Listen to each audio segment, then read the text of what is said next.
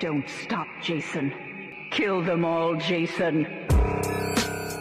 Hola, muy buenas. Bienvenidos a Arras de Lona, la casa de los horrores. Estamos con Alex Jiménez y Fede Frongel acá para hablar del mundo del Deathmatch Wrestling, pero esta vez en una ocasión muy especial. Alex, ¿cómo estás? ¿Qué tal, Fede? Aquí estamos eh, vísperas de Año Nuevo, sacando nuestras mejores galas. Y como ya anunciamos para nuestra audiencia de cinco oyentes eh, hace dos semanas, este episodio especial eh, no será el típico repaso a lo último que ha pasado estas semanas en el mundo del Deathmatch, no hablaremos de Blood Christmas, no hablaremos de la coronación esperada de Brandon Kirk que pronosticamos eh, en el último episodio, sino que estaremos aquí con nuestra particular reedición de los Arras de Lona Awards, pero centrado, Fede, puramente en el entorno ultraviolento. Así es, esta vez nos alejamos de la actualidad para hacer un repaso de, lo que ha sido este año. Muchas cosas de las cuales hemos hablado a lo largo de, de estos programas. Este es el número 13, si no me equivoco, por lo que tengo anotado. Así que tuvimos unos cuantos programas. Siempre nos vamos sorprendiendo programa a programa de, de la continuidad de esto. Pero es que, bueno, lo disfrutamos mucho. Esperamos que esos cinco oyentes. Que lo bueno es que son de distintos lugares del mundo. Entonces, por lo menos se siente como, ¿no? El Claro, alcance. tenemos una audiencia global, eh, no, no, Es- no muy grande. eso es real. es- Están repartidos por el mundo, eso es una ciencia cierta. Bueno, nos comentaron en el último vídeo de YouTube, ¿no? Que la, la novia de un oyente se estaba aficionando al Deathmatch y a, nuestro podcast, ¿eh? El mayor halago posible. Tremendo, tremendo, tremendo. Recordamos antes de empezar que pueden escuchar tanto La Casa de los Horrores como el resto de programas de Arras de Lona en arrasdelona.com, iVoox, Spotify, YouTube, Apple Podcast y que nos pueden apoyar en Patreon, que les da acceso más temprano a algunos programas y eh, el placer de ser parte también del Arras de Lona Universe. Sin más, entonces vamos con estos que van a ser nuestros primeros Leatherface Awards, estos premios especiales en, honor a esta gran figura de, de las películas de terror. Y vamos a empezar con los mejores eh, luchadores deathmatch de Estados Unidos. Vamos, entonces, eh, no, no pensamos ni siquiera bien cómo va a ser el, No. el orden de esto. Esto es así, vamos a hacerlo eh, sobre la marcha, porque tenemos tres en, la en las categorías, estas principales. No están en un orden especialmente, ¿verdad? No, ¿Estamos yo de acuerdo? Sí. Y eh, vamos a decir uno, que lo comentamos y vamos así pasando a los siguientes. Me parece bien. Entonces, primero que los- sepa la gente, para que no se enfade, que hemos dividido como siempre los premios por Exacto. el globo, es decir, categoría Estados Unidos, categoría Japón y categoría resto del mundo, y cada uno de ellos tiene mejor luchador, mejor combate y mejor evento. Y luego, pues hay unos premios honoríficos globales a, a todo el mundo. Exactamente. Así que, bueno, los mejores luchadores de Estados Unidos creo que no son muy sorprendentes, son los más nombrados. Tenemos a John Wayne Murdoch, Bueno, buen año, ¿no? De, de John Wayne Murdoch. Sí que es cierto que a mí en lo personal la esa trilogía con Alex Colón pues no me terminó de convencer al siguiente nivel. Pero bueno, hemos de comentar que no solo hay que hablar del work rate, sino también de la importancia y relevancia que han tenido en la escena. Y en este caso, John Wayne Murdoch pues, ha sido campeón ultraviolento, ha estado realizando la primera Cage of Survival de GCW, ha sido campeón en parejas, ha estado en los Wargames y además el tipo no ha dejado de aparecer en ICW no Ojos Bard. Entonces creo que ha sido un año bastante completo de John Wayne Murdoch, que nos ha dejado algunas luchas, como aquella con Tremont, que se me viene a la mente Sí. eh, en Atlantic City. Y, creo que merecía estar aquí arriba, ¿no? El tipo vino trabajando, empezó ahí con... Era como ese tipo más oculto, ¿no? En IWA Mid-South, ¿no? Siempre decían que era el Warhorse de la escena Deathmatch y ahora por fin le pusieron el spotlight y creo que, bueno, ha, rendido. Tuvo mano a mano con Takeda en Tokio, estuvo también en Reino Unido con GCW, así que parece que al final todo este esfuerzo pues ha, ha tenido su resultado. Sí, yo creo que desde que se convirtió como en una de las caras de ICW No Holds Barred, que, que creció y que llegó como a, a más público, ¿no? Sí, sí. Dentro de lo que es el nicho del deathmatch, digamos. Pero, pero sí, pasar de luchar en, en IWA a, a ICW, a GCW, a tener, bueno, la rivalidad con Alex Colón, que a pesar de, de que no haya sido lo que esperábamos, igualmente lo tuvo, o sea, en las carteleras importantes, en puestos altos, llegando Tuvo- muchísima gente. Tuvo un main event de 30 minutos con Joey Anela, para lo bueno y para lo malo. Eso significa que es relevante. Pero eso, siempre siendo bueno en ICW, aunque no esté involucrado en el título, siempre está teniendo uno de los combates de la noche. Siempre tiene tiempo de micrófono aparte, porque es un personaje, es uno de los que tiene un personaje con más construcción, digamos, ¿no? En, en- por lo menos en el universo de las cadenas de ICW. ¿No? Tiene todo, siempre una historia detrás, siempre está ahí como siendo uno de los actos principales, así que sin duda es uno de los mejores luchadores deathmatch del año en Estados Unidos.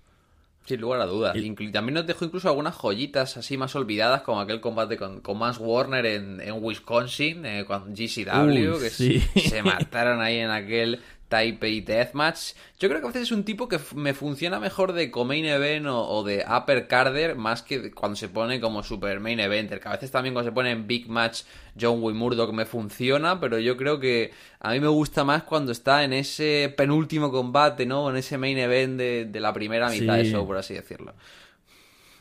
Sí, sí, totalmente.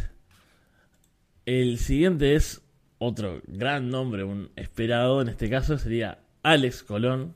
Bueno, ¿cómo no vamos a meter aquí a Alex Colón, ¿no? Aquí el, el Michael Jordan particular de, del deathmatch americano. El tipo que siempre te cansas porque dices, joder, va a ganar siempre, pero luego el tipo se pone a luchar y dices tú, claro, pues cómo no va a ganar siempre con lo ¿Cómo bueno no? que es, ¿no?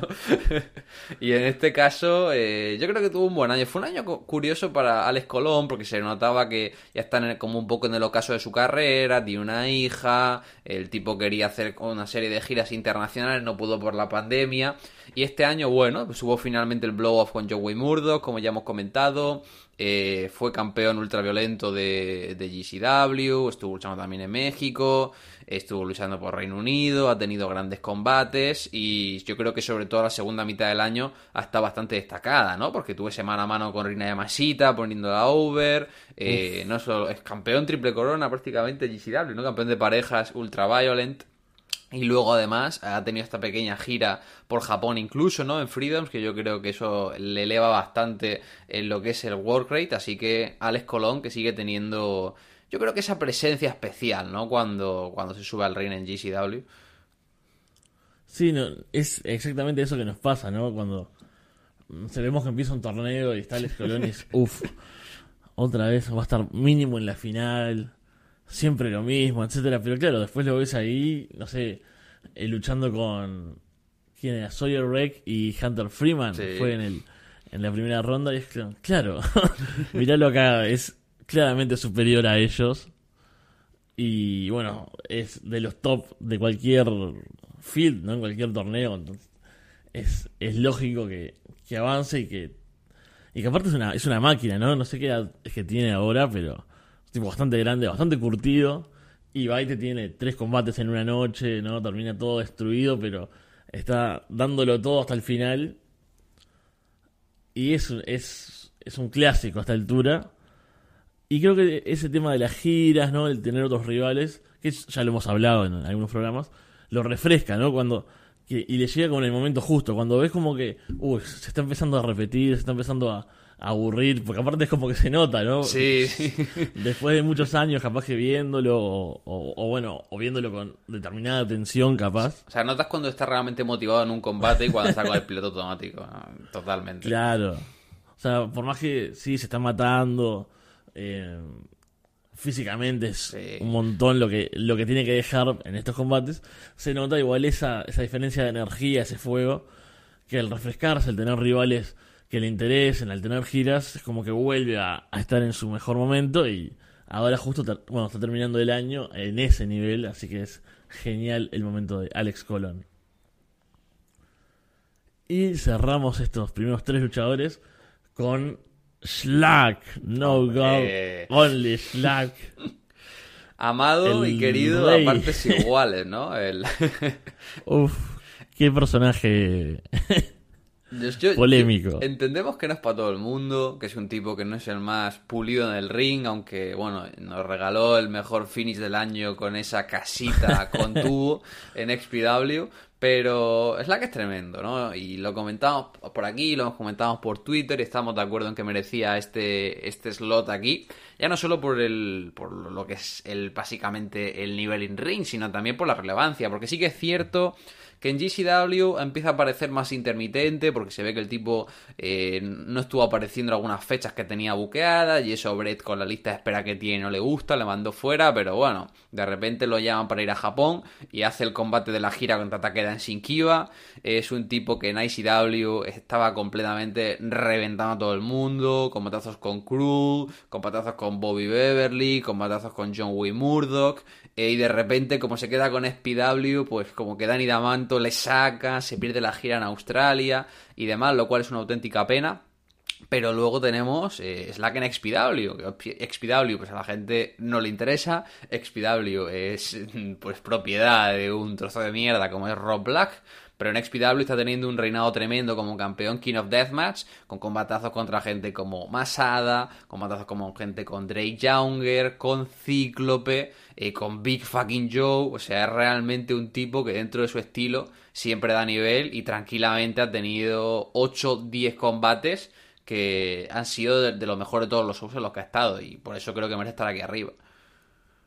Sí, es muy de ese estilo que nos gusta nos gustan bastantes estilos diferentes del Deathmatch, ¿no? Por eso incluso tenemos esta cobertura global, pero ese eh, Deathmatch americano, ese car crash, ¿no? De, dos tipos que entran y rompen todo y la estructura es un poco difícil de, discernir, por decirlo de alguna forma eufemística prácticamente. Claro, pero tiene un carisma que te lo suple todo, ¿no? Es, tremenda la presencia que tiene. Y, bueno, este reinado es, tremendo. Es, es, lo mejor de XPW. Que igual es sorprendente que haya más de una cosa buena en XPW, pero la hay. Y tenés aparte, después ahí en redes, ¿no? Con, las actrices porno subiendo cosas. Luego tiene una banda ahí como de horror punk también, él, que está ahí como tocando la guitarra o el bajo. Es brutal, o sea, ¿cómo, ¿cómo no va a estar Slack en este top de los mejores luchadores estadounidenses del año. Ah, es tremendo. Yo espero que al final Danny Damanto le quite el veto porque me parece un downgrade tremendo, ¿no? Recién hablábamos de el grupo de personas que está llevando Danny a, UK para la gira con Rice y al final, pues, que se llevó a Eric Ryan, que está muy bien, a John Wayne Murdoch, pero luego eran los Kicks y a Kira, ¿no? Quiero decir, si te traes a Slack, Slack con los Deathmatch Outlaws, como ya demostró en, el último Games of Death, eh, te da mucho más juego, ¿no? Entonces es una pena que ICW pues haya prescindido de él, porque yo creo que es un tipo que pega muchísimo con el estilo también alocado de las cadenas y demás que siempre vende Damanto. Sí, sí, con cualquier rival se puede adaptar, aparte. Y, y siempre destaca por eso, ¿no? Porque es ya lo ves entrar al ring y es, es un tipo muy especial. Vamos con los mejores combates de Estados Unidos que pasaron no necesariamente con luchadores americanos, sino en suelo americano. Correcto.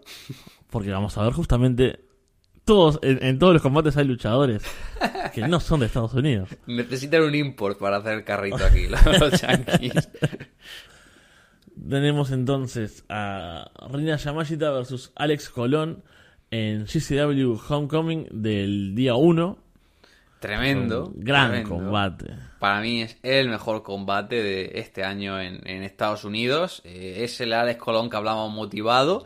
Y esto es lo que pasa siempre, ¿no? Reina de Masita es una tipa que lleva trabajando mucho tiempo. Antes ni siquiera era Deathmatch Wrestler. Luego se puso con Ice Ribbon a hacer hardcore. Eh, luego empezó a aparecer en Freedoms como parte de Unchained. Y ya lleva como dos años a un nivel muy alto. Es decir, una tipa que se enfrenta constantemente contra hombres. Que ha tenido manos a manos con Minoru Fujita, Masashita Keda. Que tuvo una buena rivalidad contra Richa Ser. Ha tenido peleas contra Jun Kasai. Pero es lo que pasa siempre, ¿no? Los Yankees, hasta que no llega solo americano, como que no son conscientes de lo bueno que es la gente que hay fuera, ¿no? Le había llegado Rina, había tenido algún showcase, a la gente le había gustado, pero no la habían visto todavía como en modo Big Match. Y aquí con Alex Colón tuvieron un combate que bueno, si no, si no me equivoco, el main event de este show fue luego el Effie contra Mox. Y para mí este combate lo, eclipsa por completo. Sí, completamente. Eh, porque es un combate con una estructura tremenda. Es un combate en el que hay deathmatch, pero lo importante es el wrestling, es la historia. Y Alex Colón hace lucir a Reina de Masita de forma tremenda. Además, para mí tremendamente emotivo porque Japón, por la cultura machista que tienen, eh, prácticamente nunca vas a ver una mujer derrotar a un hombre, ni siquiera en un, mucho menos en un mano a mano, ¿no? Capaz alguna vez por equipos, pero ni eso. Y ver a Rina Yamashita, por fin, sabiendo que en Freedom nunca van a apretar el gatillo con ella, eh, derrotando a un hombre, y sobre todo como que aguanta él como el Style Class de Colón desde la tercera cuerda, y al final le gana con su propio finisher, ¿no? Con el Camel Clutch, eh, para mí es uno de de, los momentos del año, pero con mucha diferencia respecto al resto, la verdad. Sí, sí, un combatazo. Y me acuerdo de, verlo en vivo ese día y la sorpresa absoluta, ¿no? No en sí por el combatazo que, bueno, son dos tremendos luchadores y, y sabes que si tienen un buen día y están motivados y que si se dan como ciertas, no sé, condiciones, van a tener algo destacable. Pero el resultado y además esos momentos finales, me acuerdo, ¿no? Cuando esos falsos finales, era como, ¿va, a ganar Rina? no lo puedo creer. Y, y sí, fue uno, uno de los combates sin dudas del año. Y bueno, de GCW de, de lo mejor, que, que, tampoco ha tenido un gran año de Deathmatch, pero esto destaca bastante por encima. Y tenemos otro combate de GCW también, que incluye a Rina, que es Rina Yamashita y Toru Sugiura versus los macizos, Cíclope y Miedo Extremo en el Cage of Survival. Este combate, la verdad, cuando lo había anunciado me pareció increíble. Eh, si mal no recuerdo, creo que era el combate de regreso de los macizos. Yo diría que recién regresaron justo este fin de semana a GCW después de tramitar todo el tema con la visa. Y los pusieron contra Rina y Toru, ¿no? Que tenía sentido porque los dos estuvieron la noche antes en el TOS y no, iban a ponerlo en un mano a mano después de haber peleado cada uno pues un par de luchas en torneo. Pero claro, tú te esperas que esto sea un combate como un showcase, greatest hits, tranquilo. Y yo recuerdo verlo y me voló completamente la cabeza. O sea, yo lo vi, aparte del público, ultra excitado del showboat, que a veces la noche posterior al, al, Big Show hay menos gente, pero aquí como estaba la Cage of Survival todavía había un buen crowd y demás. Y a mí el combate me pareció una locura, me pareció acción sin descanso. Es una buena lucha que le pondría a alguien que no es fan del deathmatch para que capaz le llame la atención, ¿no? Porque es como es como ponerle el TLC 2 a tu amigo que no sabe de wrestling y quieres que le guste el wrestling, ¿no? Combate con spot con mucho movimiento, muchas personalidades. Y, te quería preguntar por él porque a mí me enamoró este primer visionado, pero tú de primera me dijiste, oh, no lo recuerdo tan bueno, tal, y lo estuviste revisionando pues hace unos días, entonces, ¿qué, te pareció a ti, Fede? Sí, yo creo que soy bueno, como eso, eso que decías, ese público del showboat, que la segunda noche estaba más cansado, o bueno, ya vio demasiadas cosas y, y como que, bueno, pierde cierta sensibilidad, digamos. Me pasó, me pasó eso, me acuerdo de haberlo visto y ponerle no sé, una puntuación buena, pero no destacada, no sé, un, 3.75, un 3.5, una cosa así, sobre 5. Sí. Y ahora armando esto, dije, vos lo pusiste en la lista, voy a tener que mirarlo de vuelta porque yo tengo algunas cosas por encima, pero tampoco me convencían las otras cosas que tenía por encima, ¿no? Este, bueno, el de Rina con, con Alex seguro, pero era como, bueno, a ver, y lo miré de nuevo y dije, yo no entiendo que vi la primera vez. eh, creo que es eso, ¿no? A veces estás cansado o viste, no sé, 30 combates en un fin de semana. Sí. Y, todo es medio, no diría lo mismo, pero como que se te mezcla, ¿no? Una, nebulosa mental, sobre todo a mí. y lo vi de vuelta y fue, pero estos son cuatro máquinas en no sé, probablemente de los mejores momentos de su carrera en tremendo ambiente. ¿Cómo no va a ser un combatazo? Y realmente no me acordaba que había estado tan bueno. Este segundo visionado lo, lo elevó mucho. Y acá queda entonces en, el, en este podio de, de mejores combates en Estados Unidos.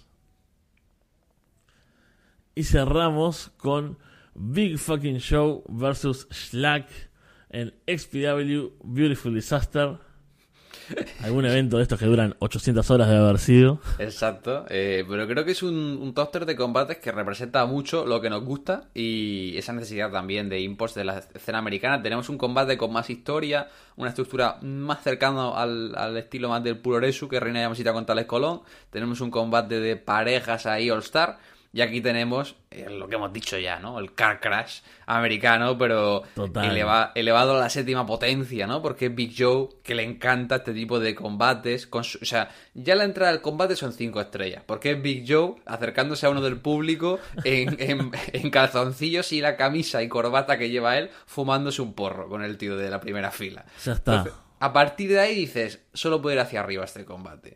Y claro, es un combate que encima es largo, son como 25 minutos, si no me acuerdo mal, pero se matan de una forma, o sea, es pura carnicería encima del ring, pero sin parar. Y es el carisma de Slash contra el carisma de, de Big Joe, ¿no? Es, es esos dos monstruencos chocando y colisionando y haciendo un brawl fuera del ring y entrando y todo lleno de cristales y sacando las sillas y las barricadas y no sé, me, me pareció un auténtico goce de combate que yo recuerdo verlo y decirte, "Ti- tienes que ver esto Fede porque es el combate diseñado para ti.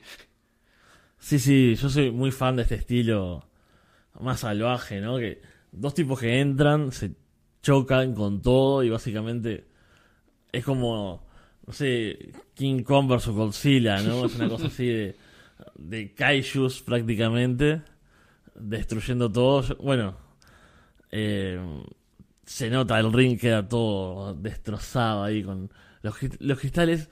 A mí eso siempre me mata, ¿no? Cuando están ahí girando sobre cristales que lo asocio con Slack sobre todo porque lo hemos visto bastante en sus combates, pero por todos lados es como que eh, fuera del ring, no había lugar donde no se pegaran y que mantiene aparte ese ritmo, ¿no? Son dos realmente bestias que, que aguantan, que no paran nunca. El combate es largo, ya dijiste.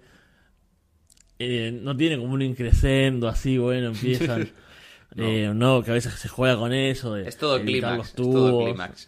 todo clímax. No baja, lo cual es increíble. Y sí, me acuerdo de verlo y decir, esto es maravilloso. Ojalá más gente mirara. es como ese momento en el que decís, ojalá más gente mirara esto. Que no sé, lo están transmitiendo a las 5 de la mañana en Uruguay. Pero bueno, realmente valió la pena. Pasamos a mejores eventos de Estados Unidos. Y acá, si bien ahora decíamos, bueno, GCW no tuvo tantas cosas, pero tuvo momentos muy altos. Entonces Así tenemos, vamos a decirlo, los dos a la vez son dos grandes shows. Tenemos el Tournament of Survival 7 y el Cage of Survival, que ya hemos hablado brevemente de, este segundo evento. Sí, total. Siempre lo decimos, ¿no? Que GCW quizá a nivel Deathmatch no tiene esa regularidad, pero cuando GCW hace Deathmatch, tiene el presupuesto y tiene los contactos para traer a la gente de fuera, eh, hace el mejor Deathmatch de Estados Unidos. Yo creo que este fin de semana estuvo muy bien. eh, probablemente el mejor double header que recuerdo en el showboat de GCW, por lo que digo, porque el segundo show estuvo potente.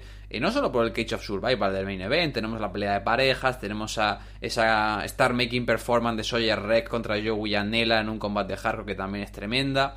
Y luego el tío West, a mí me gustó mucho, capaz está un poco por debajo del tío es 666, porque eso fue increíble. Sí. Porque era el primer show eh, con público sin restricción, lleno, récord de, de, de público, una aura tremenda. La final fue acojonante entre Atticus Cogar y, y Alex Colón. Bueno, la estuvimos viendo juntos. Eso fue uno de nuestros cinco estrellas más fáciles de sacar. Y este tío, este tío es, a mí me gustó porque como que tuvo un buen field, estaban por ahí que si Matt Tremont, Drew Parker, Toru Sugiura, Rena Yamashita, Cole Radrick, había un una especie de mezcla entre gente de fuera y gente más joven, otros más veteranos, y funcionó bastante bien. Capaz no tuvo esa super emoción del tío SXXX, sí que para mí tuvo las mejores semifinales que he visto en un torneo, que suelen ser como el, el punto más bajo de un show. Aquí Sí. estuvieron, si mal no recuerdo, Matt Tremont contra Toru Sugiura en un combate muy bueno, y luego también Rina Yamashita y Drew Parker, o sea, estuvo muy bien. Y luego ese Drew Parker contra Tremont, ¿no? el veterano que quería ganar el torneo, que le faltaba, contra el joven que quería demostrar a Estados Unidos que es uno de los grandes top. Eh, creo que fue una linda historia. Drew Parker que estuvo ahí añadiendo más éxitos a su palmarés y en general un fin de semana tremendo de GCW. Sí, estaba repasando un poco el, el field y, y cómo fueron los cruces. Y es cierto, eso no me acordaba de lo de las semifinales que habían sido tan buenas. que es la, la típica, ¿no? Bueno, acá se baja un poco, que también es esperable, ¿no? Tipos que van a tener tres combates en una noche, como hablábamos de, de Colón hace un rato. Sí. Y acá tenés a, bueno, tipos como Matt Tremont, ¿no? Teniendo tres combates en una noche ahí partiéndose la frente y saliendo cada vez más ensangrentado, Oh, más bueno, sucio. La, la entrada de Más- Tremont, la entrada de Tremont, sangrado entero, ¿no? El, sin limpiarse la sangre seca, creo que salía ahí como con su hacha, ¿no? Como con, no, no recuerdo qué llevaba en el brazo, estuvo tremendo eso. Y cómo fueron construyendo también esa, esa historia de él, ¿no? Es- Era el gran torneo que le faltaba a este veterano que supuestamente se había retirado, pero no, y volvió contra esta estrella creciente que es Parker. Sí, fue, fue genial ese, ese tío Wes. Y el, bueno, y el Cage of Survival, que si bien el combate creo que no fue tan bien lo que esperábamos, o por lo menos, o sea, es, es cuando esperás mucho también, ¿no? Y, Sí. y después, como, ah, bueno, estuvo bueno, pero. pero bueno, tiene el tag que ya mencionamos, tiene esa gran noche de Sawyer Wreck, así que fue de los más redondos. También es eso, ¿no? De que los eventos eh, Deathmatch en Estados Unidos muchas veces no son redondos o tienen un punto alto capaz, pero después tienen otros bajos. Nos pasa mucho con ICW, ¿no? O sea, ICW siempre es entretenido, pero no, no hay cosas así que exploten, capaz. No, no tiene dos combates de cuatro estrellas, por decirte algo, Sí, por hablar sí. en términos de rating. Entonces, por eso, estos son los, los eventos que elegimos. Totalmente, yo creo que un- una- unas categorías ¿no? y unos seleccionados que describen bastante bien el estado de la, de la escena americana este año. Sí, exactamente. Eh, ICW falta por eso, ¿no? Es constante, pero no destaca. Sí, Sería como y el- Ca- el Casey. Casey Kirk la quisieron inflar y estuvo lindo, estuvo bien, pero no estuvo a un nivel de ser una de las mejores luchadoras del año. O sea, si hablamos puramente en términos de kayfabe, ni siquiera en eso, porque los tres que hemos comentado han ganado múltiples torneos y campeonatos este año, entonces no, Sí. no, no, no se puede meter ahí arriba. Vamos a saltar geográficamente y pasamos a Japón con los mejores luchadores del año. Allí tenemos a Rina Yamashita, que ya la mencionamos. Que, ¿Cómo no hacerlo, no? ¿Qué año de Rina? Que esto es lo curioso que hablamos, ¿no? Porque los combates tenemos en cuenta combates que han tenido lugar en el suelo del país y los luchadores es simplemente que sean luchadores nacidos ahí. Entonces, Rina Yamashita, capaz este año en Japón, eh, no tuvo eh, tantas victorias como en 2021, ¿no? Que fue campeona de parejas, que fue campeona de Nice Ribbon, etcétera, etcétera. Pero aquí igualmente empezó ya el año con el 3 de enero enfrentándose a Jun Kasai en el primer show del año de Freedom Sin Kiva. Luego estuvo viajando a Estados Unidos, es la actual campeona ultraviolenta. Ha estado en torneos, ha estado en, en grandes luchas. Entonces, es que es, es imposible no meterla en esta distinción. Porque yo creo que es una de esas luchadoras. Hablamos de Slack, ¿no? Y de su aura. Yo creo que Rina también Sí. es una luchadora que la ves luchando y, y te la crees y empatizas con ella, ¿no? Tiene ese puntito extra más allá de, lo puramente luchístico. Sí, sí, yo creo que es, es una estrella, ¿no? Tiene un carisma especial y tiene eso que yo... ¿Te acordás? Eh, que a veces me quejo de que está haciendo comedy, pero me termina convenciendo. Eso me parece un gran punto, o sea, hablando netamente de opinión personal, como es todo esto, ¿no? O sea, Sí, sí. pero de, de repente digo, ah, bueno, esta tipa estuvo en Estados Unidos, en torneos, ganando un título, está como super top y de repente lucha con los Brahman ahí en Freedoms.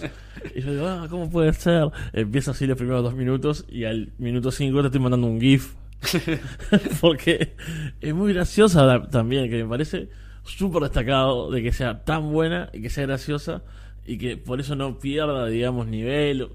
Eh, no es que esté mal el wrestling con comedia, pero es como que siempre se queda otro nivel, digamos, ¿no? Justamente por no ser serio, Sí. no explotan, capaz.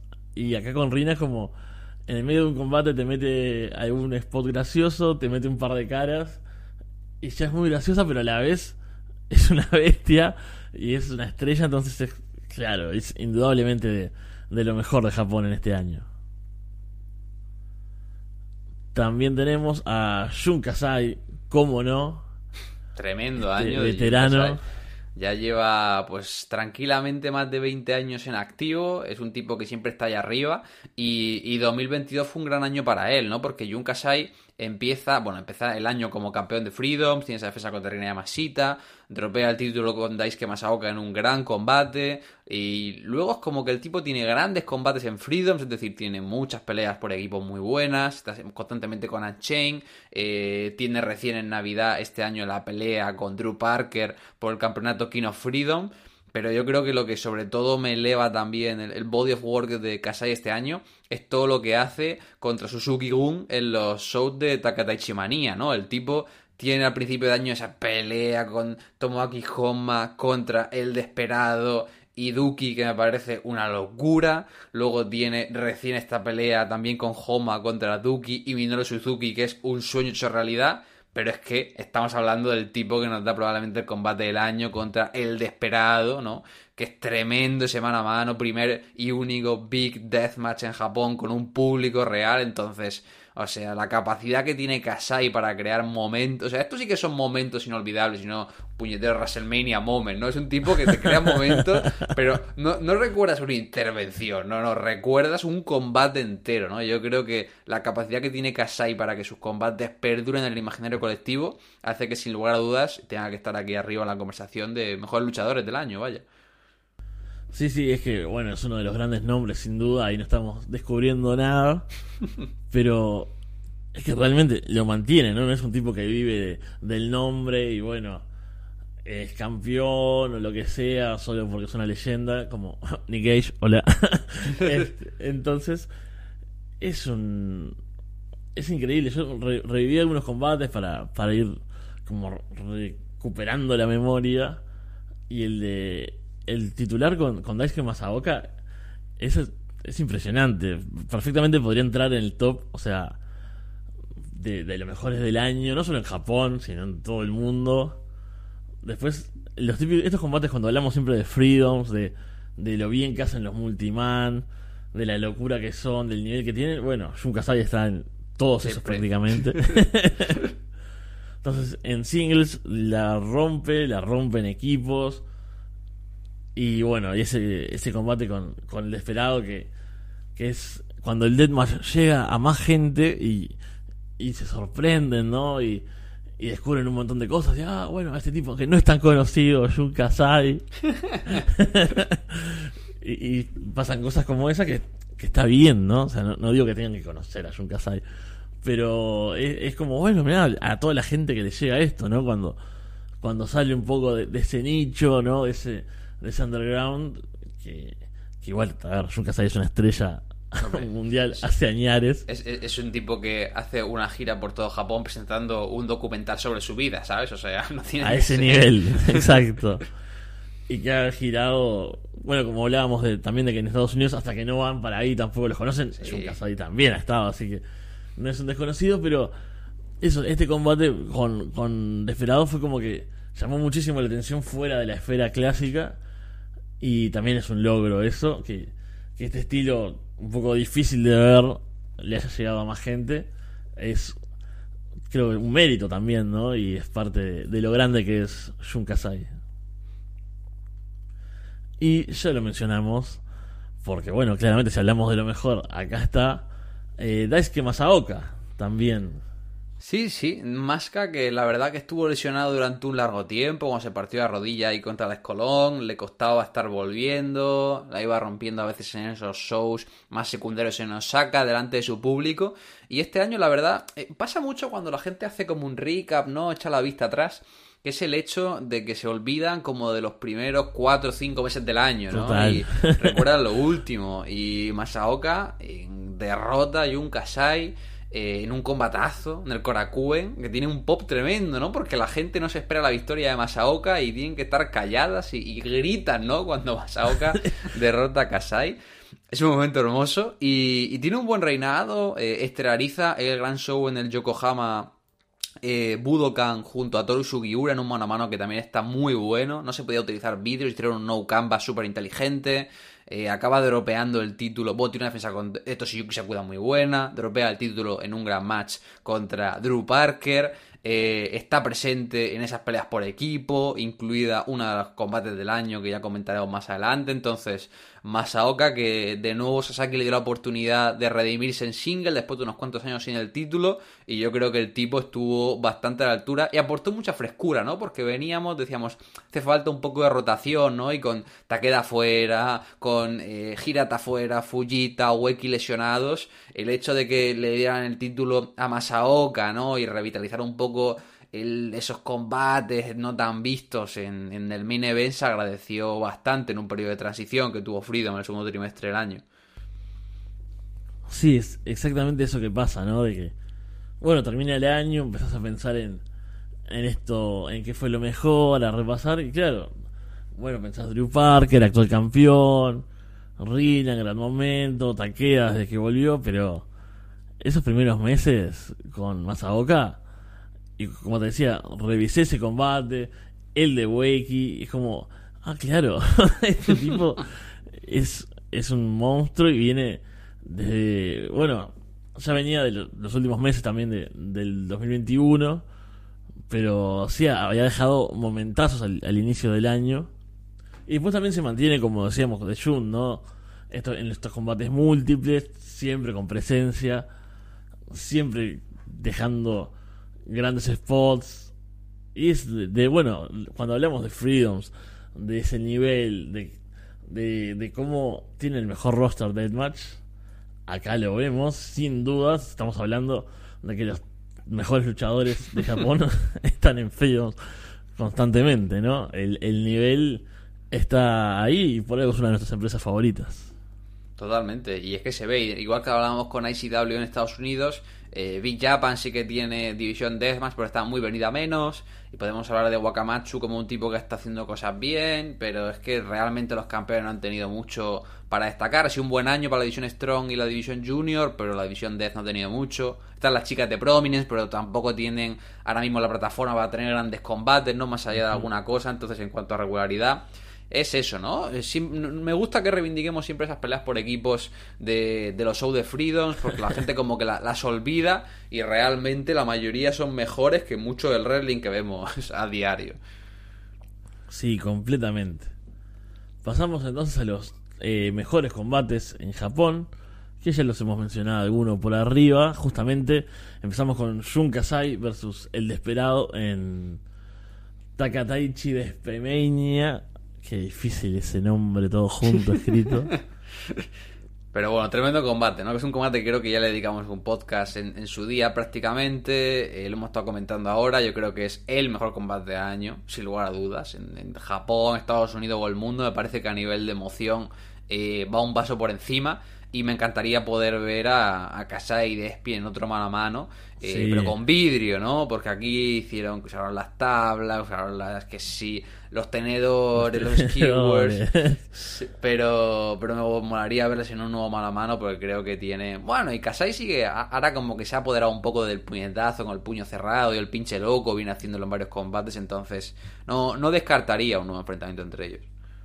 Sí, fue un combate que tuvo todo, ¿no? La la ejecución, el drama, toda esa, esa historia que vendieron muy fácilmente entre los dos. Que, que fue tan. Lo hablamos en su momento, como decís, ¿no? Fue tan simple todo, pero tan bueno. ¿no? Que no tiene esas 500 capas y tenés que bueno, ver, ¿no? Bueno, hubo, hubo gente que hizo hilos queriendo eh, hablar de esto como si fuera el código da Vinci. Y no, o sea, lo que hace grande a Casi contra el Desperado es lo genial que hacen un combate que es tremendamente simple, ¿no? Que es desesperado queriendo tener el combate contra su ídolo eh, y Jun Kasai llevándolo al terreno más puramente ultraviolento. Ya está, es una historia de underdog típica con un tipo dominando y que el underdog acaba brillando en lo alto, o sea, es tremendo. Aparte me acuerdo de eso, parece que va a terminar en un momento y después hay, no me acuerdo cuántos minutos, pero dura bastante más de, ese momento alto. O sea, es como que llega un momento altísimo Digo, bueno, eh, acá capaz que hay un falso final y se acaba. y después sigue, no sé, siete minutos más que sigue a esa altura. O sea, es como. Esto ya hubiese sido maravilloso si terminaba acá y siguió. Es, es impresionante. Y me acuerdo, bueno, el, el, ambiente también de ese combate le da, le da ese punto extra. Otro combate que va para este top es Drew Parker versus Masashi Takeda en Freedoms, en Go For It Freedoms. Y claro, este es otro de los puntos altísimos de Drew Parker en el año. Totalmente. Eh, lo comentamos, no sé si fue en el último programa o hace dos, diría que fue en el último. Eh, que fue cuando hizo Tape el, el match. Eh, y es tremendo. O sea, me parece el mejor combate de la carrera de Drew Parker. Es Takeda en un gran escenario. O sea, Kasai y Takeda están tan, tan por encima del resto de luchadores que tan siquiera aspiren a hacer deathmatch en la actualidad o en el futuro. Es tremendo. Eh, combate es uno parar, tiene 10 minutos de acción sin pausa. tiene 8 minutos después de puro drama y spots loquísimos. Entonces, es que solo puedo decir a la gente que si no lo ha visto que lo vea, si lo ha visto que lo vea de nuevo, y si ya lo vio dos veces, porque se lo recomiendo un amigo. Ese sería mi, resumen. Exacto, yo, estoy cumpliendo con eso, lo vi dos veces y lo estamos recomendando acá porque... ¡Fua! ¡Qué combate! Me acuerdo de eso de... De esa parte, esa eh, división, digamos, dentro del combate, ¿no? Esos primeros minutos al, todo dar y esa segunda mitad con el drama. También muy, muy de este estilo, ¿no? Eh, hoy hablábamos de, de los car crash americanos, de, de cómo es todo, todo arriba, todo a 100 desde el principio, y acá no, acá es 100 al principio, es, pero tiene un sentido. Sí, exacto. Eso es lo loco, ¿no? O sea, es Drew Parker queriendo estar, eh, queriendo vencer a su final boss, a, este rival que tanto le ha costado siempre. Entonces saliendo a decir, bueno, yo estoy a tu nivel de cardio, de aguante, lo cual es prácticamente imposible porque es, un, es un, no sé, es un cyborg, taqueda, no sabemos qué es. Y después sí, esos, esos últimos minutos con drama, con los spots grandes, así como llamativos, que requieren una construcción pero no es esto que, baje la intensidad, al contrario, ¿no? O sea, lo que restan tal vez de cardio y de, de impacto y de locura lo ganan con el drama. Y es un combatazo, sí, yo creo también que es lo mejor de, de Parker en el año, lo cual es mucho decir también. Y cerramos, como no puede ser de otra forma, estos mejores combates de Japón con un combate múltiple en el que tenemos a Takeda, Kasai y Masaoka versus ERE, que en este caso eran Violento Jack, Sakuda y Drew Parker. Una vez más, esto fue en Freedoms, en el show coproducido con Kasai, el Tokyo Deathmatch Carnival Volumen 1. Bueno, eh, es el combate de regreso de Masashi Takeda después de seis meses eh, de baja por una tragedia familiar esta queda regresando al Korakuen Hall rodeado de los mejores luchadores del mundo. Eh, ¿Y quién podría decir que el regreso del mejor luchador del mundo, junto a los mejores luchadores del mundo, en uno de los eventos más importantes del mundo ultraviolento, podría salir también? Spoiler, cualquier persona. Pero la verdad, esperaba un gran combate, pero no esperaba que fuera tan genial. O sea, porque es como que un ambiente increíble, esta queda que al principio del combate es como que hace una pequeña secuencia de Shine, pero luego deja que... Yo pensaba que el tipo iba a estar como muy secundario, haría un comeback al final, pero no, esta queda queriendo volver a pasárselo bien, hace un Shine tremendo al principio, ves como Jack, Sakuda y Parker cada uno va haciendo su hit, luego tiene movimiento múltiple, entra la locura, es como todo el mundo queriendo estar arriba para darle la bienvenida a, a Takeda. Esto es el tipo de combate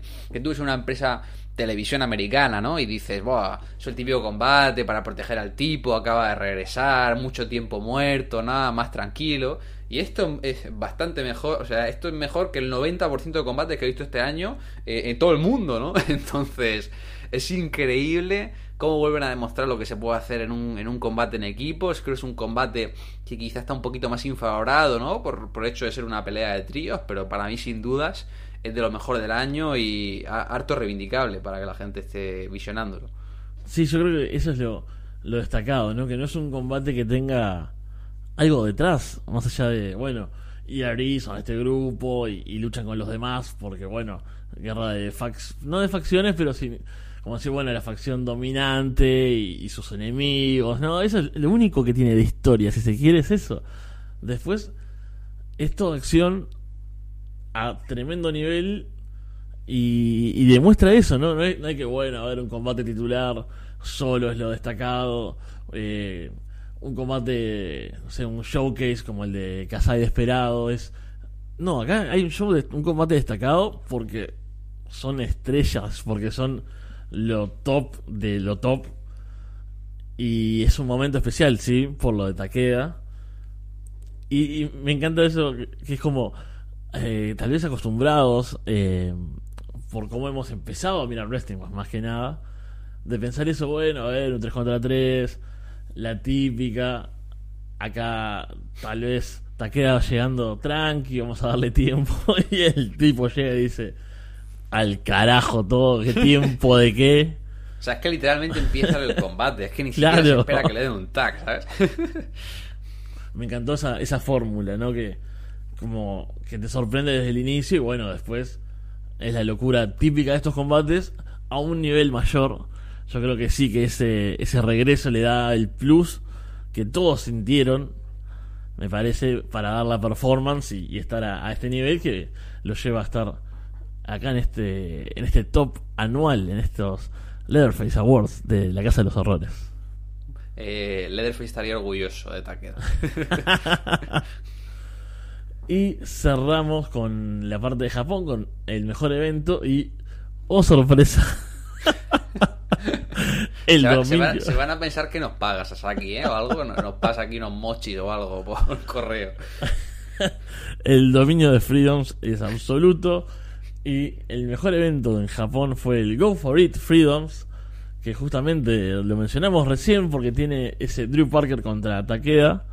Y tiene también un gran tag, eh, Rina Yamashita y Alex Colón contra Masaoka y Jun Kasai.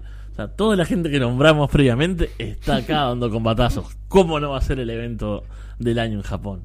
Sí, sí. Eh, he de reconocer que mm, no hubo como un evento como ultra legendario en otros años que digas tú, hay como toda la cartelera, es, es puro Sí, banger y un tremendazo. Bloody. Christmas, algo así. ¿no? Exacto, algo como súper recargado en el que funcione bastante bien, ¿no? Re- recuerdo un- el año pasado, por ejemplo, que hubo uno que tuvo en mitad de la cartelera eh, un, un Rina Masita contra Takeda, ¿no? Que es prácticamente... Yo diría que capaz ese show es el mismo show que luego en la estelar eh, se matan Toru Sugiura y, y Ueki. Tremendo combate, es la Wow, verdad. el de los bloques.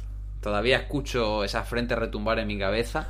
Eh, pero este combate estuvo bueno, ¿no? Porque está bien, está bien construido desde abajo, tiene una buena undercard, tiene la coronación de, de Kamui, si mal no recuerdo, como campeón junior, tienes una buena pelea de parejas y luego tienes una de las peleas del año, la estelar. Entonces, eh, ¿cómo no va a ser el show del año? O sea, Big Japan sí que tuvo buenos shows, pero en este caso no creímos conveniente meter eh, Big Japan, corrígeme si me equivoco, porque Big Japan tiene muchos shows en el que igual hay dos death matches y el resto es la división Claro. junior, la división tag, la división heavyweight. Entonces, Freedom sí que tiene una pequeña undercard, pero si hay cinco combates, tres tienen estipulación. En el caso de Big Japan, por ejemplo, su show de regreso al Yokohama Budokan fue muy bueno, mejor que el show de, de, de Freedoms en el Yokohama Budokan, y tuvo un buen eh, Yuko Miyamoto contra Drew Parker, una pelea de andamios. Pero bueno, es que también tiene a Sekimoto contra Kabayashi, tiene una pelea tag, tiene una pelea Paul Jr., entonces... eh, si hablamos estrictamente del deathmatch, yo creo que este show estuvo, estuvo muy recomendable. Sí, sí, los shows, bueno, de Freedoms siempre tienen eso de que son lindos de ver de principio a fin. Porque si bien tienen cosas no deathmatch, son entretenidas, es lo justo, ¿no? Es intercambio de talento, gente que no ves tan a menudo, son como, siempre se siente fresco y bueno, la parte de deathmatch suele ser top y en este fue, tuvimos de los mejores combates del año, así que es Go For It Freedoms, el mejor evento en Japón para cerrar este bloque y pasar al resto del mundo donde oh, veremos gente que ya hemos mencionado como era de esperarse y vamos rápidamente con los mejores luchadores en el resto del mundo y tenemos a Drew Parker una vez más Eh, Drew Parker. eh, Drew Parker es, eh, recordemos, de Gales, eh, en, en Reino Unido. Y Drew Parker, luch- para mí es un luchador del año, ¿no? Eh, no solo por los combatazos que ha tenido, sino que es un tipo que ha sido campeón de Big Japan, pero campeón de Big Japan ganando el título a Yuko Miyamoto en el Yokohama Budokan, teniendo luego una defensa contra Yuki Ishikawa. El tipo va a Estados Unidos y gana el tío West con una tripleta de combates tremenda. El cabrón eh, gana el campeonato de Freedoms, lo lleva a Pachuca a pelearse en una lucha de explosivos en vanguardia, se va al de Huesadero de Zona 23 a pegarse mano a mano con Cíclope, se lo lleva a Reino Unido y tiene un mano a mano tremendo contra el Colón y encima tiene la poca vergüenza, en el mejor sentido de la palabra, de acabar el año con victorias back to back contra Jun Kasai y Masashi Takeda. O sea, probablemente es el mejor año que he visto un Deathmatch Wrestler desde el, 18 de Takeda como doble campeón en Freedoms y, y Big Japan. Sí, sí, sí, dije, ¿qué le falta, no? O sea, si, si uno se pone a, a fantasear y decir, bueno, eh, Dream Matches, eh, títulos, torneos, ¿qué, ¿qué le darías? Y es como, eh, no sé, no se me ocurre. Lo, ganó todo, ¿sabes? O sea, no. Porque no hay cosas más importantes, capaz sí, a ver, no sé, podría haber ganado el Nick Gage Invitational, eh, podría haber ganado el eh, Primos Slave to the Deathmatch en, en Estados Unidos, el, no sé, al torneo en Rice, pero claro, es como todo lo que hizo es importantísimo en realidad es en todo el mundo, es increíble. Entonces, sí, de lo de Drew Parker. Tiene 24 años, ¿eh? Claro, aparte de eso, es una locura. Y siempre, vamos, me encanta destacar esto y, pegarle una vez más acá los amigos de Freedoms. Pero, como Big Japan no se animó, si bien le dio el título, le dio momentos. Bueno, después... le, dio el le dio el título y a la siguiente, de, o sea, le dio el título sabiendo que se iba de la empresa, porque el pibe ya dijo que se iba de Big Japan. Y encima ni siquiera pusieron nombre al pobre Yuki Shikawa después. ¿Recuerda? O sea. Horrible momento ese. Pero bueno, después Freedoms es quien lo establece y le da, como decías vos, ahora estas últimas dos grandes victorias. Y bueno, cierra el año en lo más alto y que lo mejor es, lo que le puede quedar por delante. Yo no sé si va a tener un año en cuanto a logros así, pero sí en cuanto a nivel seguramente, y eso es impresionante.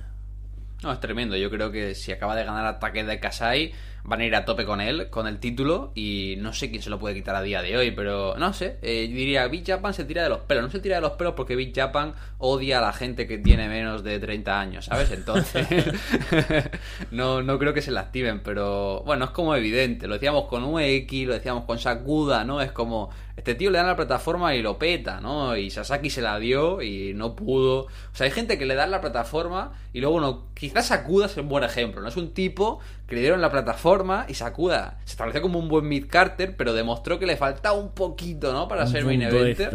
Eh, pero Drew Parker no. Drew Parker vio a la muerte de frente y, la derrotó, ¿no? Entonces, tremendo, tremendo año del Gales. Tenemos después a Joel Bateman de Australia. Bueno, buen año de Joel, ¿no? Quizá no nos regaló los combates más increíbles, pero en, lo que al Keifer respecta, ¿no? Fede, estas son tus tierras, estuvo, estuvo bueno su año, ¿no? Sí, bueno, es un tipo que siempre está en, en la cima, en DMDU, que fue campeón, que después perdió con, con Vixen, que no ha dado grandes combates, pero es como es el corazón de la escena Deathmatch eh, Down Under, ¿no? Allá abajo, en Australia, bueno, en Nueva Zelanda, eh, aquel Ready to Die, ese torneo en una empresa bastante nueva, el Reaper Pro, si no me equivoco, que, que fue un poco cutre como se vio, pero tuvo algunos combates buenos. Es también parte de, de él, ¿no? Es, él estuvo en la organización, que son cosas externas, pero que también aportan a, lo que es la figura de, de Joel Bateman, ¿no? Y es eso, creo que si bien tuvo buenos combates, y si vas repasando el año, si bueno, ha dejado momentos, eh, estuvo también en aquella final del Dream, el Dream 2, con, con Callum Butcher, es, eh, bueno, un tipo que ha salido de allá de una tierra bastante poco conocida en el Deathmatch para estar en Estados Unidos, para tener estas alianzas, ¿no? Para crear esta cosa global. Y me parece que es sin duda eh, un luchador destacado en, la escena. Y, también es bastante especial, me gusta mucho. Tiene ese estilo, me acuerdo cuando lo conocimos, ¿no? eh, ese estilo de Alex Colón en cuanto a, a la historia, al drama, a la construcción. A sentir que, bueno, que sus combates son importantes. El tipo de repente no tiene el título, pero te lucha con, no sé, con alguien que no hayas visto antes. Y es como, uh, bueno, a ver, Joe Lennon va a luchar contra alguien. Acá está pasando algo.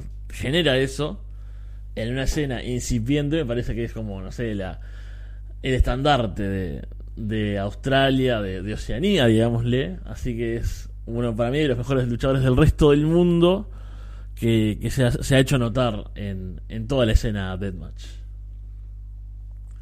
Y cerramos con otro amigo de la casa, Big Fucking Show. Tremendo. ¿Cómo no? eh, Big Joe, a este tipo quizá le faltaron más victorias, sí que fue y sigue siendo el campeón eh, europeo, ¿no? Del Deathmatch, este campeonato de Creo Rice.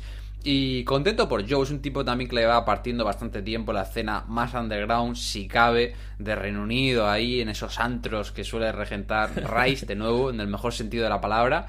Pero este año, pues le dieron la oportunidad. Eh, estuvo debutando en aquel show de debut, ¿no? En New Jersey, de ICW, No Holds Barred, no sé si recuerdas, en el Hall Ballroom, que tuvo un tremendo ahí mano a mano, no recuerdo con quién fue, y tuvo teniendo grandes combates, eh, contra Hoodfoot diría que fue.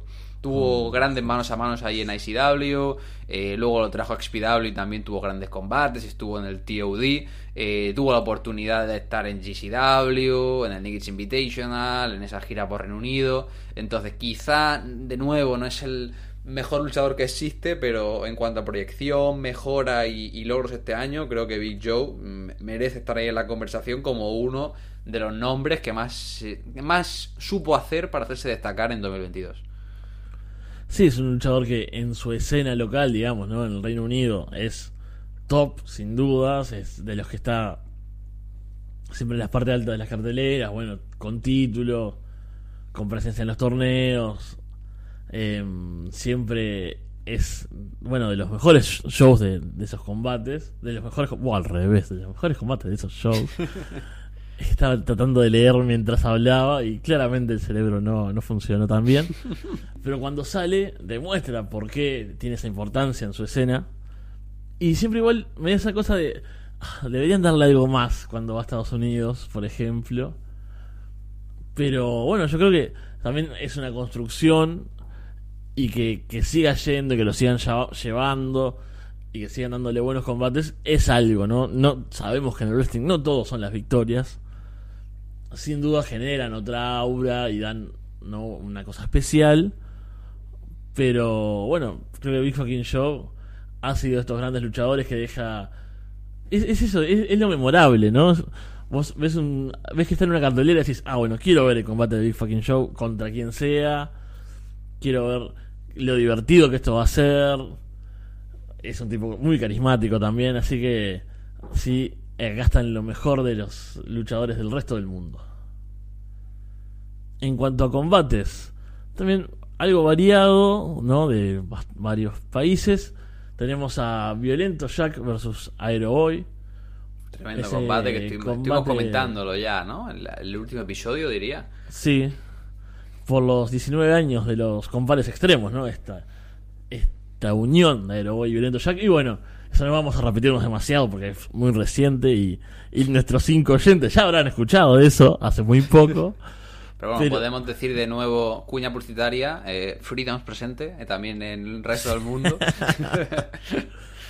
Sí, con, con Violento ahí, bueno, volviendo a, a México, luchando contra su amigo, combate emotivo, tremendo ambiente, tremendo nivel los dos, claramente mucha química. Y eso, uno de los combates que cuando se anunció era, uy, ojalá podamos verlo de alguna forma, porque bueno, viste que las transmisiones en México son un poco dudosas, porque no sí. o sea, más allá de más luchas justamente. Mucha fancam. mucha faca, pero por suerte eh, se pudo ver en buena calidad. Así que acá está este violento contra el Boy en lo mejor del año en el resto del mundo. Así también como Big Fucking Show versus Alex Colón en Rise Underground en el Outlaw Tournament. Y bueno, estábamos hablando de eso, ¿no? De los mejores acá en Rise ahora. Sí, ¿no? También es una prueba de lo que hablamos de Alex Colón viajando fuera de Estados Unidos para tener motivación. Aquí tuvo una pequeña gira eh, por el Reino Unido y fue un torneo en general bastante chulo. Eh, no tuvo como los grandes combates, pero tuvo un gran ambiente. Y esta final entre Big Fucking Joe y Alex Colón estuvo violenta. Alex Colón se comió eh, unas filas de tubos terribles, se lesionó fatal de una mano incluso. Y grata sorpresa, ¿no? Ver a Alex Colón aquí poniendo over a Big Joe. Además, después del match tuvimos la traición de Lou Nixon, eh, la, uniéndose al British Top Team y disolviendo los Outlaws. Entonces, gran combate por lo que supone como primer campeón, por la calidad en el ring, pero también por la, la importancia a nivel storyline que tuvo del año ahí en Reino Unido.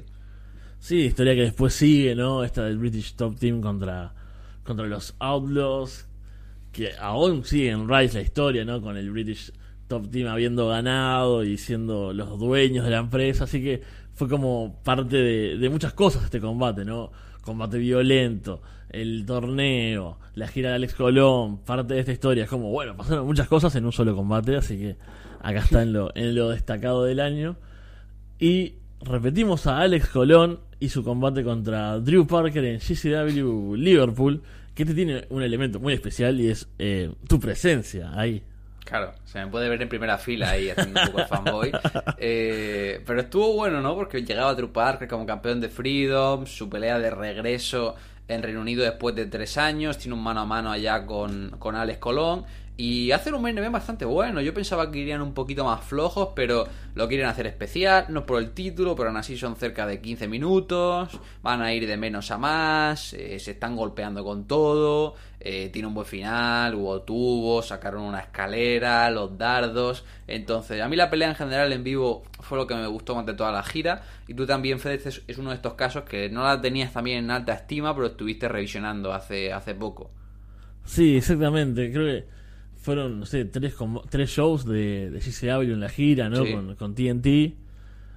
Y los iba viendo y también a verlo destacado, etcétera. Mm, escuchaba tus cuentos allá, algunos videos. Y este lo vi y fue como, ah, bueno, estuvo bien, pero no la gran cosa. Claro, ahora lo vi de vuelta, suelto y con más atención. Y fue, uy, claro, son dos tops teniendo un muy buen combate. Drew Parker haciendo esos saltos de la escalera, ¿no? Que, que son tremendos, lo que decimos también siempre, de, de cómo sentís eh, cuando hace eso y no ganas, como, bueno, acá hace, hace falta otro movimiento, ¿no? Un driver de algo. Es, el único pero de Drew. Yo le pido por Navidades que le compren un super finish a, Drew Parker de cara a 2023. Es, es lo único que se puede decir. Pero bueno, si fue un, combatazo en esta gira de GCW por Liverpool.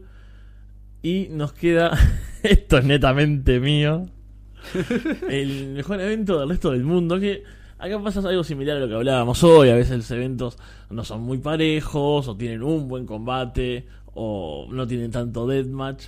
Pero hay un lugar en el mundo, un lugar olvidado de la mano de Dios, en el que solo hay deathmatch. Tal vez no haya mucha calidad a veces. Pero me acuerdo que hubo un show, en, vamos a decir primero cuál es, en Zona 23 ni siquiera tiene nombre el show, es el show del 21 de agosto. Tremendo. Que es, eh, recordemos, esta empresa mexicana que tiene las luchas en el deshuesadero, con ese ambientazo, ¿no? Con la gente coreando todo el tiempo arriba. Sus clásicos puto el que se quite, ¿no? el cántico ahí. Pinche gordo puto. y, y, muchos, muchos gritos como ocurrentes, ¿no? Eh, sí. Mi abuelita pegaba más fuerte y, cosas así de repente. Que, que, es genial. Pero sí, a veces la calidad no, no destaca. Y me acuerdo que hubo este show que lo empecé a ver desde el primer combate. Yo me los miro todos los shows de Zona 23. Y fue como, oye, arrancó bien, me acuerdo, unos tipos jóvenes, ¿no? Que creo que nunca había visto. buen combate. El siguiente, uy, otro buen combate. Y de repente empiezan los mano a mano, ¿no? Y, tienen esta típica mezcla de, de yayos, ¿no? De veteranos. Pero que van ahí a pegarse en el deshuesadero, entre la tierra y los pedazos de auto y todos ensangrentados. Y tenías, no sé, ahí a El Gallego, Mr. Condor, que son estos, estos veteranos.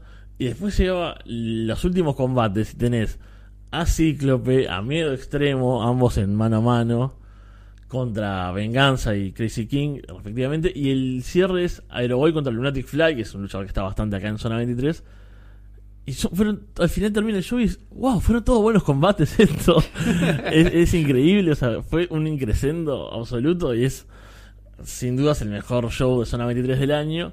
Y por lo redondo y por lo violento, se merecía este reconocimiento como mejor evento del resto del mundo. Oh, me dieron ganas de verlo, Fede. Me lo voy a apuntar aquí porque un buen show redondo de zona 23 es una rara avis en esto del deathmatch. ¿eh? Totalmente. Muy, muy recomendado. Ese show se puede ver en, en IWTV, lugar que no hayamos mencionado aún. De verdad. de, estos, de estos sponsors gratuitos que tenemos. Y vamos a unas menciones especiales. ¿Cómo diablos las vamos a meter? Hay que mencionarla rápidamente, Fede. No podemos Ahí, perder no nos audiencia. vamos a enrollar tanto. Vamos con la may- las mayores decepciones del año. ¿no? Porque Sí. eh, siempre están presentes. Tenemos a Big Japan desaprovechando la oportunidad con Yuki Ishikawa. Bueno, Yuki Ishikawa yo creo que va a cumplir antes 75 años que ganar el campeonato Deathmatch. A ver, yo espero que este año que toca Deathmatch Survivor en el Ikitosen, que le den el, torneo a Yuki Ishikawa y gane el título. Pero la, realidad será que lo ganará Abdullah Kobayashi y tendrá un nuevo reinado. Es que bueno, capaz que cuando tenga 70 años por ahí le, le empieza a interesar a Japan como, como estrella y lo, le dan el título, ¿no? Pero sí, Sí, sí. es que ese momento de que no, no le dan el título ahí cuando se va Drew es como... Pre- prefieren dejarlo vacante y crear un torneo antes de dar el campeonato, ¿no? es horrible eso. Tenemos la saga de John Wayne Murdoch contra Alex Colón en GCW. Bueno, yo creo que hemos comentado mucho ya. Es una saga que es, es el Sina Orton del Deathmatch. Querían hacerlo épico, estuvo notable, pero na- para mí na- nada llegó a sobresaliente. Exacto, se quedó, se quedó ahí pendiente y, y claro, pintaba mucho y no, no lo fue tanto. El Tournament of Death, el TOD 19. Esto lo viste tú aquí, Fede, pero a mí no me parece una decepción, algo que ya evidentemente iba a ser malo. O sea, Soy muy iluso. mira, si te apetecía hablar del TOD, meterlo en sorpresa, pero en decepción, viendo un torneo que es cada cual más terrible, tampoco era, no sé. Pero bueno, e- el ambiente pintaba bien cuando empieza el show. A esos al aire libre, se veía como la vieja CCW y termina la final siendo Mickey Knuckles ahí con, con The Bed. Y es como, ah, por Dios, qué malas decisiones. Tomé yo también en mi vida mirando No, esto. no, no pusieron ni siquiera un andamio de verdad, pusieron un No. andamio de una planta solo, ¿sabes? O sea, Todo, todo fue triste ahí. GCW en el Hammerstein Ballroom. Eh, fue en olvidarlo, enero. ¿eh? No podemos olvidar ese gran show de GCW, Hammerstein, llenaron entero. Y en ese show tuvimos. El mejor combate de la noche fue el que se comió el tiempo de todos, que fue Joey Anela haciendo un clusterfuck contra eh, Matt Cardona. Cardona, sí. Eh, terrible. Tuvimos un mano a mano entre Ali Katz, teniendo una mano a mano contra Ruby Soho. Estuvo Jeff Jarrett derrotando a Effie. Eh, tuvimos también por ahí a AJ Gray comiéndose una escalera al hacer un spot terrible en un ladder. Y, y para más Inri, la estelar se quedaron sin tiempo. Y fue los Briscoes, que iba a estar bueno, ¿no? Contra Nick Gage, que sí que estuvo bien, ¿no? El regreso con Sí. más Tremont. Pero fue un combate de 6 minutos, eh, con Gage y Tremont pesando un total de 3 toneladas entre ellos. Entonces no, no estuvo bueno, la verdad. No, mal momento de ambos. O sea, Gage volviendo, ah, tremenda escena, pero después el combate dura nada. Fue todo decepcionante. Esto, muchas estrellas de afuera, dándoles momentum aparte, después no devolviéndolo, digamos, como en el caso de Jarrett. todo fue bastante decepcionante en este Hammerstein Ballroom de GCW, que pintaba para mucho más. Y la caída de 440, que eso es algo Bueno, que afecta a eh, varias empresas.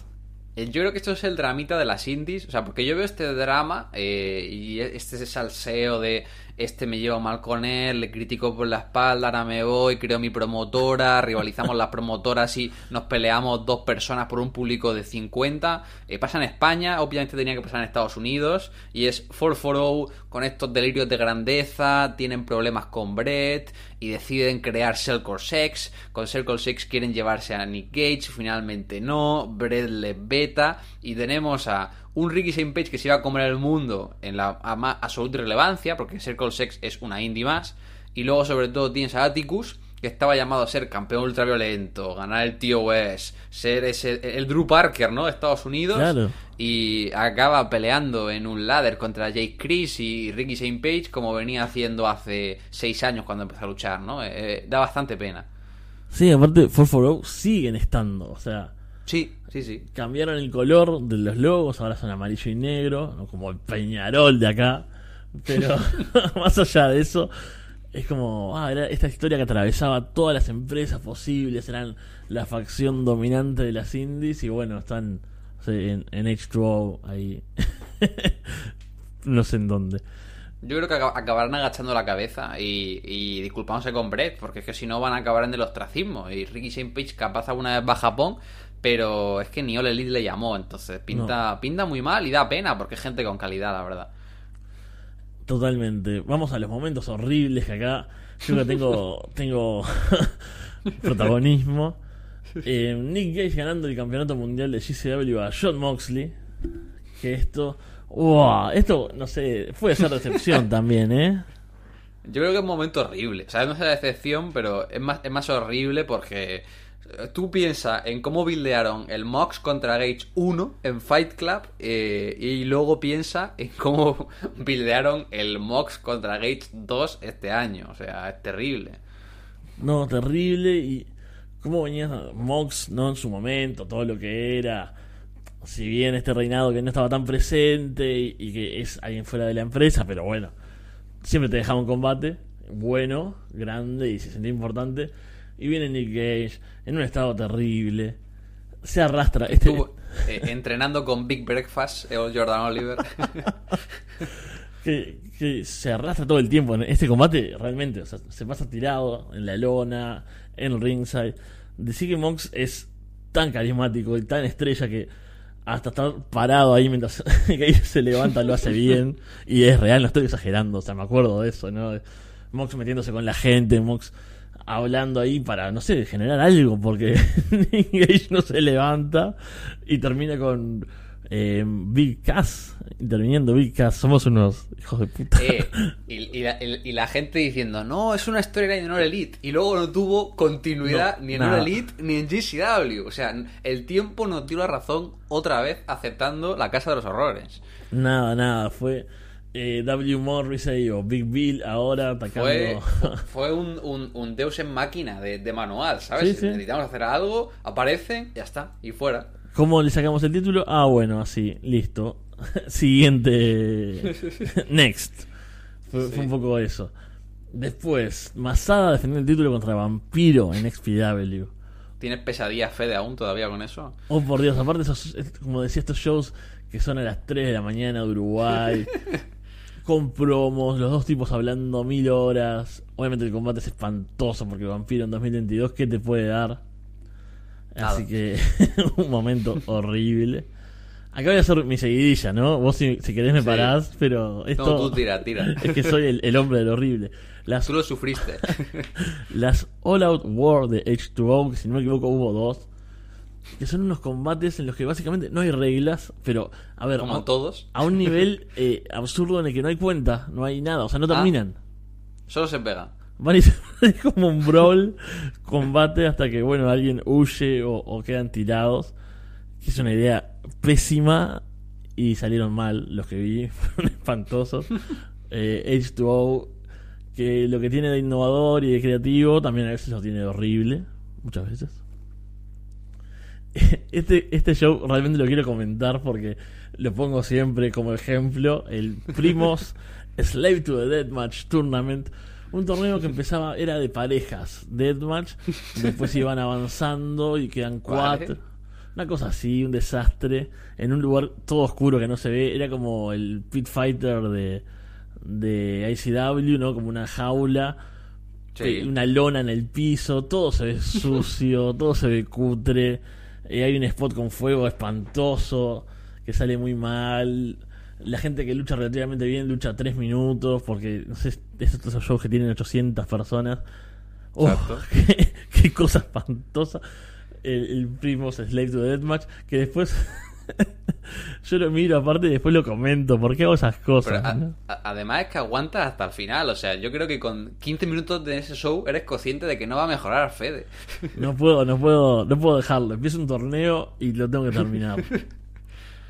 Y después, un momento horrible, es un poco eh, más serio en este caso, de G. Raver y sus problemas con las sustancias, con las drogas, ¿no? Que, que Sí, fue sí. lo último que, bueno, lo mencionamos en el show también, ¿no? Que, que lo encontraron con un montón de droga y, parafernalia asociada a la droga. Es como que el tipo regresó, en- o sea, él tenía problemas con la heroína, entendemos que eso se agravó en el momento que tiene su lesión tan grave en el brazo, que se queda sin mover el brazo, ¿no? Entonces lo normal es cuando no tiene acceso a un seguro médico que te acabes en la drogadicción.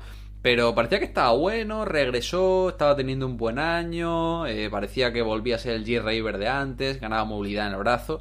Pero claro, eh, de repente sale como una polémica, no sé si es que había tenido un caso de violencia doméstica o mensajes con alguna mujer, o creo que era con su expareja, tuvo un problema Sí. y el tipo como que se empezó a ser muy vocal en redes sociales negándolo, lo sacaron de todos lados y luego al final lo sacaron de las empresas porque se ve que movía heroína y efectivamente le pillaron con un montonazo de droga en el coche y diría que a día de hoy está, está en la cárcel. Yo Sí. creo que vi una que, pasé, ¿no? Vi una story de alguien que subió como diciendo, si alguien quiere visitarle, está en el módulo no sé qué de la prisión de Jersey. Y yo, madre del amor. Sí, sí, horrible el, el momento de, de G. Raver después de, de ese regreso, ¿no? ¿Te acordás la historia con Jimmy Law y todo? Era, era Ahora tiene que ser terrible porque estaba en el pic de su carrera, se rompe el brazo de casi se muere, Sí. está dos años sin hacer nada y cuando regresa a los pocos meses está, de- está en prisión por, por ser pues camello, ¿no? Entonces ser dealer de droga es, es bastante chungo. Y cerramos con las sorpresas del año. Para ¿Eh? terminar arriba, tenemos el regreso de Takeda a Shinkiba después de meses de estar fuera por motivos personales. Otro de estos momentos hermosos en el que el público que no puede gritar, grita, ¿no? Porque de repente eso. aparece ahí para pegar a ERE, a, a- aliarse con Enchain, con y demás, y es un momentazo que, de nuevo, sin entender ni una pizca de japonés, eh, se sintió tremendo. Sí, se dije, trasciende, ¿no? La, esa, esa aura, esa, esa emoción. Y, y lo de la gente, yo me acuerdo de eso puntual, ¿no? De, de cuando no se podía gritar, etcétera Y el oh, oh ge- general es como, wow, qué, qué gran momento. ¿Sabes que es importante? Porque los japoneses son como muy educados con Claro. eso, ¿no? Entonces, el hecho de que eh, griten de forma genuina demuestra que es el, el mayor grado de emoción. Tenemos la emotiva coronación de Rina Yamashita en GCW, que la mencionamos. Una sorpresa absoluta por todo lo que decías hoy temprano, ¿no? Una mujer venciendo un hombre, que no pasaría en Japón, un tit por un título, sobre todo. Fue un momentazo. No, no, no nos detenemos mucho más en eso, ya lo, lo hablamos hoy. El meteórico ascenso de Casey Kirk en Estados Unidos, sobre todo en ICW No Holds Barred, siendo campeona. ¿No? Fue orgánico al principio, ¿no? Empezó como la underdog. O sea, como que si tú en enero de 2022 me dices que Casey va a ser campeona de CW, no te creo, ¿no? No, no y la tipa fue creciendo. O sea, era como una ballet prácticamente de Brandon Kirk y tuvo un gran año. Lástima que al final, pues, Cruel se lesionara. eh, Brandon recién le quitó el título. Ya lo comentaremos en enero, eso. Pinta horrible. Sí. Pero, pero bueno, eh, tuvo un buen año, la verdad. Y creo que es una buena noticia positiva, ¿no? Que ICDAP haya creado un babyface de forma orgánica, que no siempre es fácil. No, exacto, todo ese crecimiento fue tremendo venciendo a ex campeones, pero después una vez que ganó y le pusieron como esa serie de, de defensas ya anunciadas con mucha anticipación Sí. contra tipos que ya había ganado, entonces era como, bueno, el ascenso fue maravilloso, después, como suele pasar, es difícil de mantener esa cosa tan natural. Después, esto sí es una gran sorpresa. Drake Younger siendo relevante y teniendo buenos combates en XPW. O sea, vos fíjate toda esa oración, porque está escrito así adrede, ¿no? Sí, sí. Es relevante y teniendo buenos combates en XPW. en en 2022. Todo. Exacto. O sea, Drake Younger, eh, gran, gran combate con Slack, gran combate con Masada, y va a empezar 2023 en la misma senda. Va a tener un mano a mano deathmatch contra Big Fucking Joe. Uf. Big Fucking Joe está puto emocionado en Instagram. Está siempre compartiendo stories de viendo peleas antiguas de CCW, WXW y demás de Drake Younger. Está a modo fanboy, entonces creo que se combate. Si Drake se pone el mono de trabajo, y estoy seguro que se lo va a poner, puede estar tremendo. Y que la gente no nos cancele por hypearnos un combate de Drake Younger en 2023. Somos así. Sí, sí. Eh, su- sus políticas son horribles. Tienen esa, ese pantalón de, de los liberales, de los libertarios. pero bueno, está teniendo combatazos en 2022 realmente. Y ya prometemos que va a tener en el 2023 también. Y es una sorpresa, más allá de todo. Porque estuvo muchos años inactivo, ¿no? Siendo árbitro. Y bueno, tiene una edad. A no es que sea viejo, pero es un veterano de esto y, algo tan duro para el cuerpo como es el Deathmatch. Y bueno, ha vuelto en gran forma en. Todo eso es sorprendente.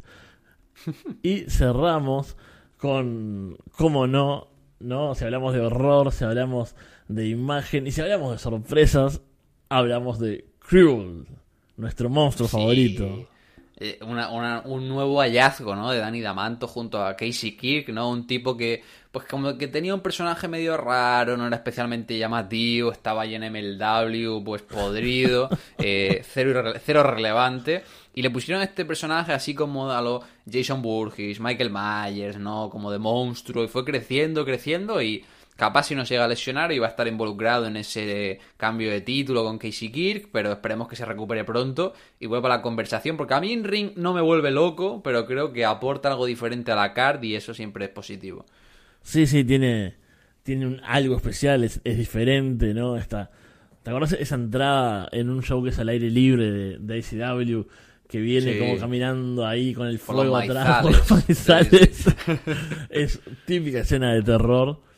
Sí, es mucho personaje, mucho de, de aura, si se quiere. Los combates suelen ser cortos y creo que es donde mejor se ve, ¿no? Esos car crash también. Así va, se matan un poco y, y queda ahí Cruel dominante, que parece no sentir dolor, ¿no? Que le clavan los gasset plates en el pecho y el tipo no se inmuta y todo ensangrentado. Me parece un descubrimiento tremendo de, de Dani, sobre todo viniendo de que estaba ahí en la nada de MLW, ¿no? En el agujero negro del entretenimiento y termina lastimado, eh, las- lamentablemente termina lastimado, con una lesión ahí en el hombro, pero bueno, seguramente tenga un, momentos importantes en el 2023. Vamos a, a ver qué se nos viene con nuestro monstruo favorito del Deathmatch.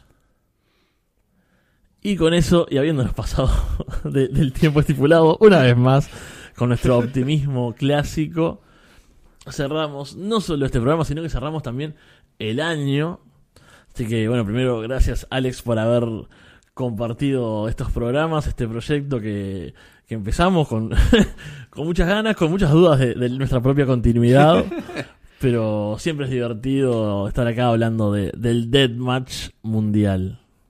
Nada, estuvo divertido, lo hemos pasado bien, esperemos que vosotros pues disfrutéis con nosotros. Y ya veis que en general hubo cosas horribles, hubo cosas feas, pero también tuvimos bastante a rescatar, de ahí que nos pasáramos tanto tiempo eh, en este programa charlando, conversando, pero nada, nos estaremos viendo ya de vuelta con la entrada de año 2023, pinta interesante, pinta divertido. Y eso, nos vemos después de Año Nuevo hablando de Blood Christmas, hablando de la coronación de Brandon Kirk, hablando de los shows de Año Nuevo de GCW y de todo, todo lo que se preste.